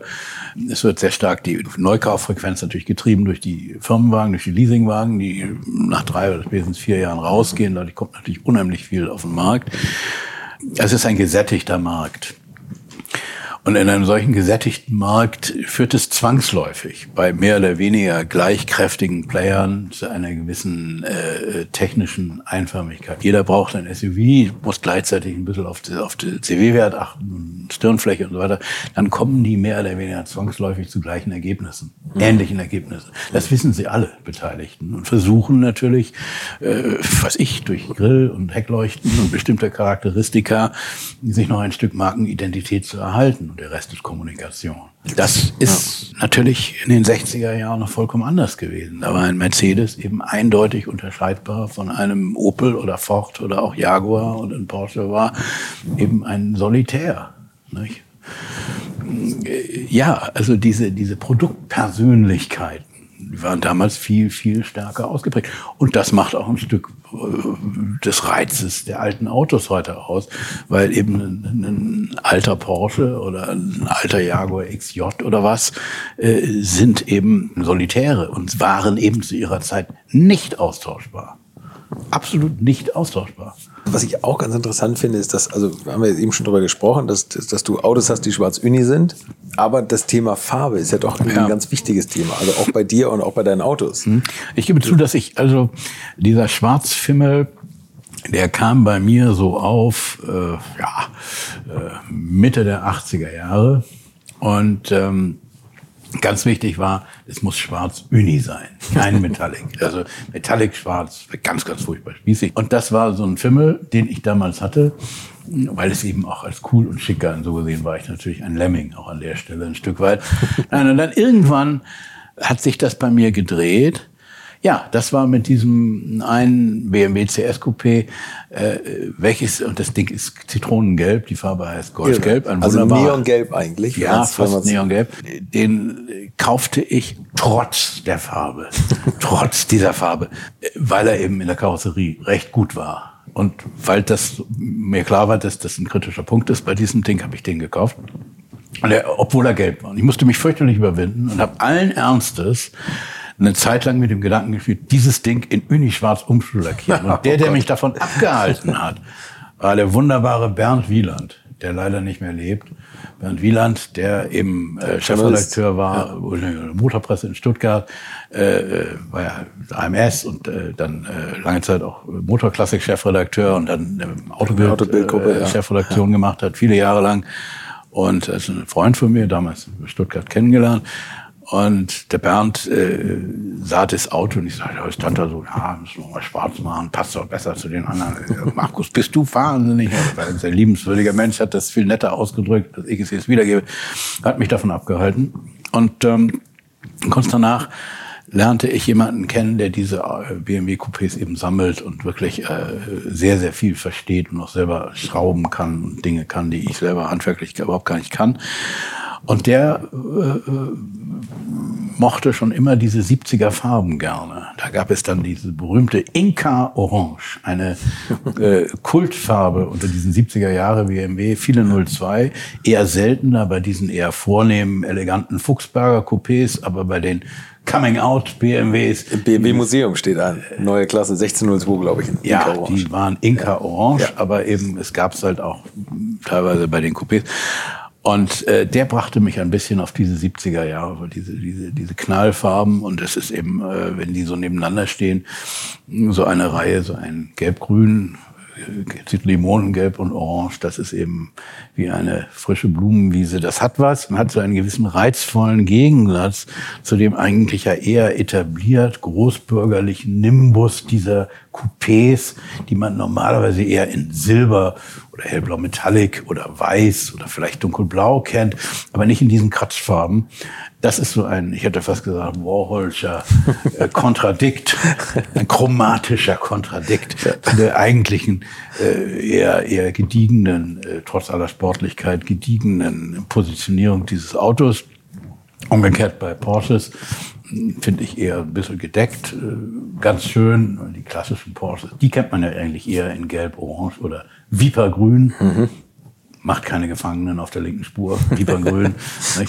da finde ich es, dann hat es so wieder mir zu viel Vordergründigkeit. Da finde ich es dann eher, halte ich es dann eher mit dunkelgrün, wie Harry Porsche ja, selbst. Die gedeckteren Farben. Also das, das ist also sehr, sehr subjektiv. Das ist ein, ein Spleen von mir an der Stelle. Das finde ich aber, finde ich aber wirklich sehr interessant. Autos aus den 70ern, die wirken doppelt charmant in diesen bunten Tönen, die einen an, an Werner Panton Stühle oder was weiß ich was erinnern. Richtig. Was sagen denn Farben für dich über die Zeitströmungen aus? Ja, die 70er Jahre waren natürlich äh, nach dem Muff von 1000 Jahren ja, unter, den, den Talaren. Ende der 60er, das kennen wir alle, aber es stimmt ja. Man darf ja, man vergisst das ja oft, wie spießig es in Deutschland zuging, wie, mhm. also, nach damaliger Diktion nach gerade, fast reaktionär äh, manche Mentalität auch auf politischer oder oft offizieller Ebene unterwegs war, trotz der sehr humanen Grundverfassung dieses unseres Landes war ja doch vieles arg reaktionär, Umgang äh, auch äh, zwischen Geschlechtern, Homosexualität, alles was damals äh, wirklich also unerfreulich war. Und ähm, nach 68 äh, dann auch Phase äh, Ost, Ostverständigung, äh, Willy Brandt und so, ähm, äh, hatte Deutschland so ein Coming Out. Und diese bunten 70er Jahre, man so denkt an ABBA, diese Gruppe, die damals eben ein bisschen stilprägend war und schrill angezogen und natürlich die äh, Rockgruppen aus England, die eben ähnlich schrill waren. Das war eine fröhliche Zeit. Das hat, das hat das, äh, der, äh, das, äh, damals gab es diese Sinus-Studie, das Facharbeitermilieu hatte plötzlich sein Coming Out und dokumentierte das eben nicht nur durch krasse äh, Schlaghosen, oben ziemlich eng und unten ziemlich weit und irgendwelche äh, bis da unten zum Bauchnabel offenen krassen Hemden, Mädels ähnlich unterwegs. Und dazu gehörten eben diese Farben, diese Popzeit die damals nicht, also äh, Gitarren zertrümmert auf der Bühne, äh, natürlich auch mit Drogen und so weiter, Jimi Hendrix, Joplin und so weiter, Woodstock, äh, diese, diese Flower Power, äh, diese Elemente der 70er Jahre, haben einen aus heutiger Sicht charmante Unbefangenheit. Dass das nicht ewig so weitergehen konnte, war klar. Aber diese, diese, diese Unbefangenheit dieser Zeit ähm, äh, ist rückblickend gesehen hat einen ganz besonderen Charme. Deswegen ist es ja auch in der Oldtimer-Szene, Creme 21 zelebriert das ja alle Jahre. Mhm. Das ist eben einfach, hat so seinen Charme für sich und ist eine, eine, und dazu gehört eben, was du gesagt hast, Werner Panton, der dänische Designer, der die Spiegelkantine designt hat, wirklich äh, psychedelic. Das stimmt, und das ja. ist schon ganz schön. Ja, umso trauriger ist es ja eigentlich, dass, dass das heute alles so uniform aussieht. Es gab jetzt noch mal irgendwie vor, finde ich, zehn Jahren so ein Aufflackern von so einer Art Braun oder Kupfer, Metallic oder was es war, die dann auch extrem schnell gealtert ist, die Farbe. Richtig. Ich kann nur sagen, heutiges Farbspektrum, grauenhaft eintönig. Grauenhaft. Hauptsache grau. Ja. Alles für diese Nasen, die sich keine Farbe trauen weil sie sich nicht trauen, in irgendeiner Weise chromatisch zu exponieren. Vermutlich auch, und da kommt leider das unerfreuliche Ding, was wir vorhin ansatzweise hatten, dass eben zumal leistungsstarke Autos heute sozial äh, fragwürdig oder zumindest teilweise hinterfragt werden. Also kompensiere ich den fetten Range Rover V8 Kompressor oder den fetten 911 eben eher mit einer möglichst sich ganz zurücknehmenden Farbe, mhm. also chromatisches Mimikry. Ja, und dann ist es eben irgendein lätschertes äh, Anthrazit metallisé oder gleich schwarz oder höchstens noch Silber und alles andere ist, wäre aus deren Sicht schon schrill wie pink. Es gibt kein einziges Grün mehr. Das ist ja in der Range ne? von Porsche. Ja. Es ist unfassbar. Äh, Anfang der 70er hatte Porsche als Serie vier oder fünf Serien Grüns im Programm. Völlig mhm. unvorstellbar. Mhm. Man kriegt mit Mühe noch ein dunkelblau. Aber das liegt natürlich daran, einmal hier im Inland, dass ganz viele dieser Autos halt äh, Werkszulassungen sind, Vorführwagen der mhm. Niederlassungen. Und man natürlich schaut auf Wiederverkaufswert, äh, Wiederverkaufsmöglichkeit. Und ich krieg halt einen, einen, einen außer also diesem GT3 oder was, äh, so einen Supersportler, äh, normalen Porsche äh, in, in knallorange oder gelb oder was, schlechter verkauft als einen in äh, äh dezent schwarz oder grau. Das ist der eine Punkt. Und der andere Punkt ist, äh, dass natürlich die wesentliche Musik im Markt heute nicht mehr hier im Old Europe spielt, sondern in China und in den USA. Und äh, dort äh, sind manche Farben ein absolutes No-Go. Also für den Chinesen ist ein grünes Auto schlimmer als pink. Tatsächlich. Ja, ist das so grauenhaft. Also für ja. die ist, ist, ist äh, weiß ist okay, immer noch in Asien. Ja. Zu Recht auch natürlich, ist ja auch eine prima. Äh, aber äh, vorzugsweise eben non-chromatische Range. Ne? Und Amerika erstaunlicherweise ähnlich. In Amerika sieht man auch schwarz, grau. Viel weiß fürs Geld. Etliches Weiß, ja. immerhin. Das ist hier in äh, Europa, schien mal so ein Zwischentrend zu sein. Und du hast völlig recht, braun schien mal so ein Subtrend zu sein, mhm. der sich aber nicht äh, lange gehalten, obwohl braun sehr schön kann. Ich fand es auch ganz schön, aber vielleicht war das braun, also ich muss sagen, mein Vater, der hat sich dann irgendwie braunen Fünfer gekauft oder so, so ich weiß nicht, wie die Farbe heißt, aber das war dann so eine Art braun und ich fand das damals total toll. Und dann, und dann habe ich auch gedacht, mein Gott, das ist irgendwie eine alte Farbe, aber ich glaube, das Braun war zu modisch. Braun Uni ist halt ist halt eigentlich eine, ja, ich hätte was gesagt, Schmutz oder irgendeine, man könnte fast boshaft sagen, ins, ans Fäkale erinnernde Farbton. Aber ich find's toll.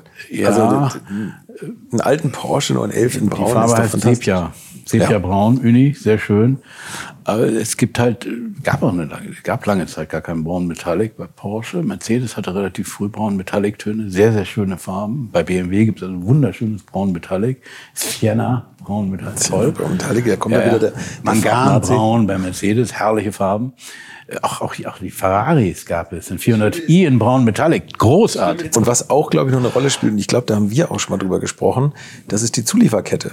Nein, das liegt einfach daran, dass äh, äh, ich äh, heute nicht nur die Karosserie, den Karosseriekörper in dieser einen Farbe habe und der Rest wird halt in Form von äh, Chromstoßstange und Spiegel und Leisten angebaut, sondern äh, eine ganze Reihe von Kunststoffanbauteilen. Äh, das fängt an von Stoßfängern äh, über was ich bis hin zum kleinen äh. Spoiler, Antenne oder Spiegel und so weiter, die in der Wagenfarbe lackiert sein müssen. Und die werden in der Regel so in der passenden Farbe lackiert vom Zulieferer beigestellt. Und das macht die Sache natürlich wunderbar komplex. Äh, je mehr Farben ich habe, desto mehr muss ich das über meine x-validen äh, Teil- Außenteile Zulieferer durchsteuern.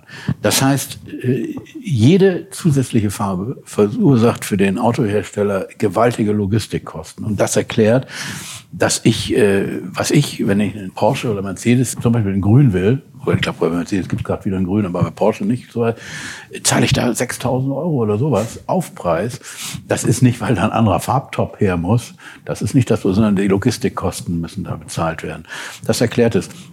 Und das erklärt auch, dass äh, die, die, die, die Zahl der Farben äh, bei allen Autoherstellern sehr, sehr begrenzt ist, weil je weniger Farben, desto weniger Komplexitätskosten haben wir. Davon reden die ja die ganze Zeit in der Industrie. Das ist eh viel zu viel Variantenvielfalt, Motorenvielfalt, Ausstattungsvielfalt, verursacht irre Logistikkosten. Deswegen sind alle Autohersteller äh, darum bemüht, äh, ihre Range kompakt und übersichtlich zu halten. Und dann gehen sie halt logischerweise nach ABC-Analyse vor und sagen, was läuft am besten in den relevanten Märkten. Und dab, dab, dab, dab, dab, da geht von und da fällt unten zum Beispiel grün unten raus. Ganz einfach. Schade, oder? Dass alles immer durchkalkuliert werden muss und keiner sich mehr traut auszubrechen. Aber vielleicht kann man damit aus der Uniformität ein bisschen rauskommen, weil vielleicht hast du es gehört, ähm, der Hamler Guy, der hat das in meinem Interview gesagt, dass er damals als Porsche gar kein Geld mehr hatte. Da konnte es dann über Farben noch so ein bisschen die Autos moderner werden lassen oder über Innenräume. Also da war es genau das Gegenteil. Da haben wir gesagt, eigentlich ist es ein billiges Facelift. Absolut. Ist einfach mal eine neue Farbe auf den Markt zu bringen, die, toll, die ja. geknallt hat. Und das muss ich auch sagen. Da war da irgendwie ein guter Designer, der mit, mit wenig Geld viel Impact geschaffen Ja. hat. Sternrubin. Sternrubin. Mintgrün, Speedgelb. Das waren so die sogenannten Lagai-Farben. Toll gemacht damals. Wie stark es nun gekauft wurde, vermag ich nicht zu sagen. Vermutlich wurde den- dennoch die Mehrheit in Silber, Dunkelblau oder Schwarz oder Grau Wahrscheinlich, bestellt. aber heute erinnert man sich Ja, eigentlich hauptsächlich an die Farben. Ne? Ja, ja. Es gab ja parallel dazu diese wunderbare Jungformat-Kampagne, so baut man Sportwagen, Genau, die ja. in diesen irre knalligen Farben, wir haben es vorhin gesehen bei uns in der Garage, äh, genau dieses, dieses, diese, diese Knallfarben auch widerspiegelt. Also eine gewisse Frechheit. Frech, freche Sprüche dazu. Ja, Das vielleicht, vielleicht kommt es ja wieder. Ne?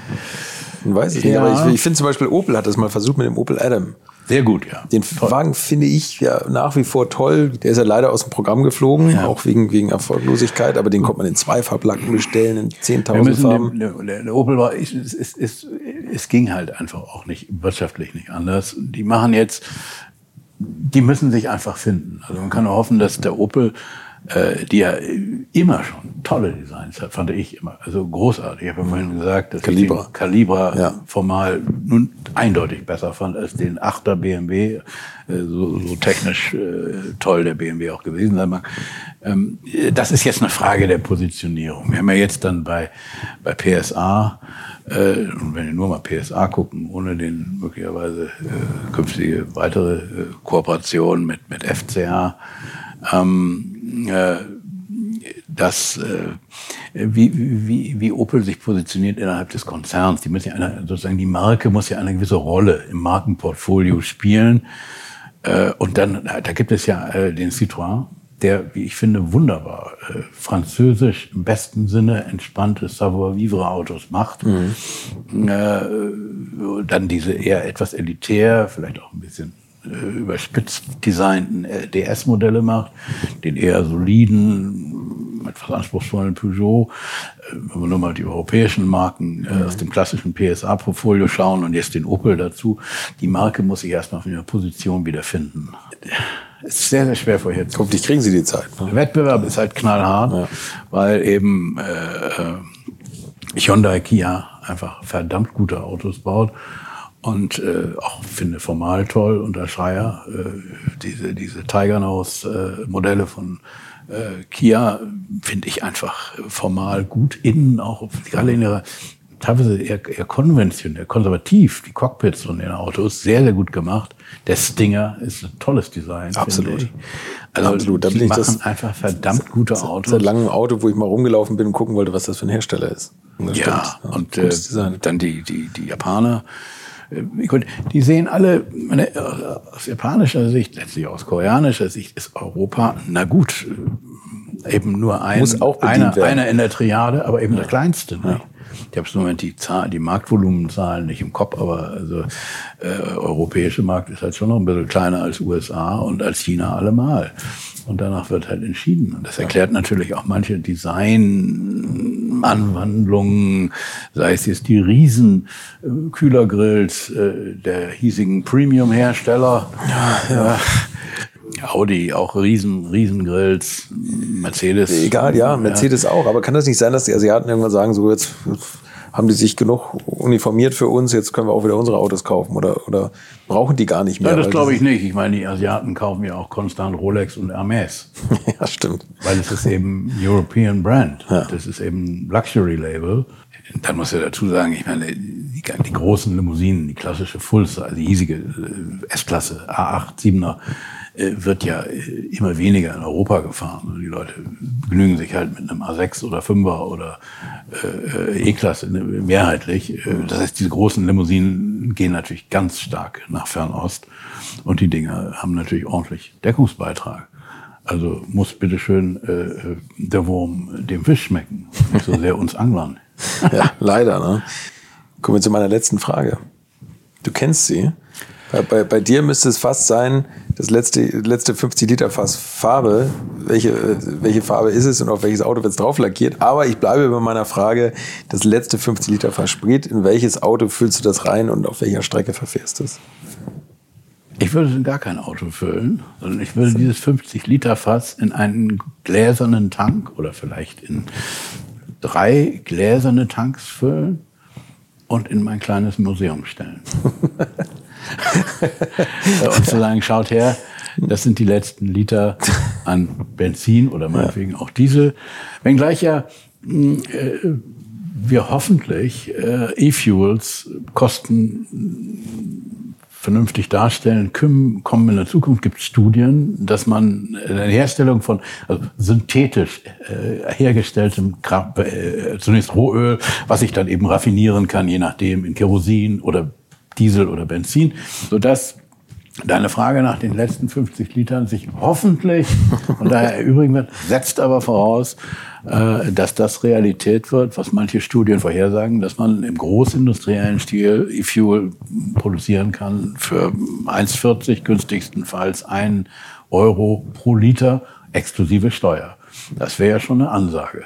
Und es gibt, äh, insbesondere mein, sag ich schon mal, mein geliebter Bosch sagt äh, ganz deutlich, äh, auch auf, äh, in entsprechenden Gremien, dass wir die Klimaziele äh, für unseren Planeten nur dann realistisch werden erreichen können, wenn zusätzlich zur Elektrifizierung äh, der Antriebe äh, der riesige Bestand an äh, Verbrennungsmotoren auf E-Fuels umgestellt werden wird. Dann dürfen wir ja nicht vergessen, es gibt Flugzeuge, die kann ich nicht mit Batterie antreiben oder, oder theoretisch Wasserstoff oder kann ich gleich E-Fuel machen. Es gibt Schiffe, äh, die ich nicht ohne weiteres äh, Batterie oder sonst wie elektrisch. Das heißt, ich komme in, über, über dann LKW. Was mache ich mit denen? Es sei denn, ich lasse sie, da gibt es ja Gott sei Dank die Entwicklung, dass wir hoffentlich Wasserstoff- und Brennstoffzelle bald in Serie sehen werden bei großen Überland-LKW. Also es laufen verschiedene Technologien parallel, ich will gar nicht ausschließen, aber äh, das Statement ist einfach, dass wir ohne E-Fuels äh, äh, die Klimaziele nicht erreichen werden. Aber es muss eben runterkommen, weil wie gesagt, ein Liter E-Fuel zur Zeitherstellung 4,50 Euro ohne Steuer. So ein bisschen viel. Ne? Also unbezahlbar. Ja. Markus, vielen Dank für das Gespräch. So, das war Markus Klipken. Weitere Infos, Videos und Fotos von Markus und allen anderen Gästen findet ihr auch auf den Alte Schule Kanälen auf Facebook, Instagram und YouTube. Wir hören uns in der nächsten Woche wieder. Bis dahin bleibt gesund. Infos, Bilder und alles Wissenswerte unter der Internetadresse www.alte-schule-podcast.de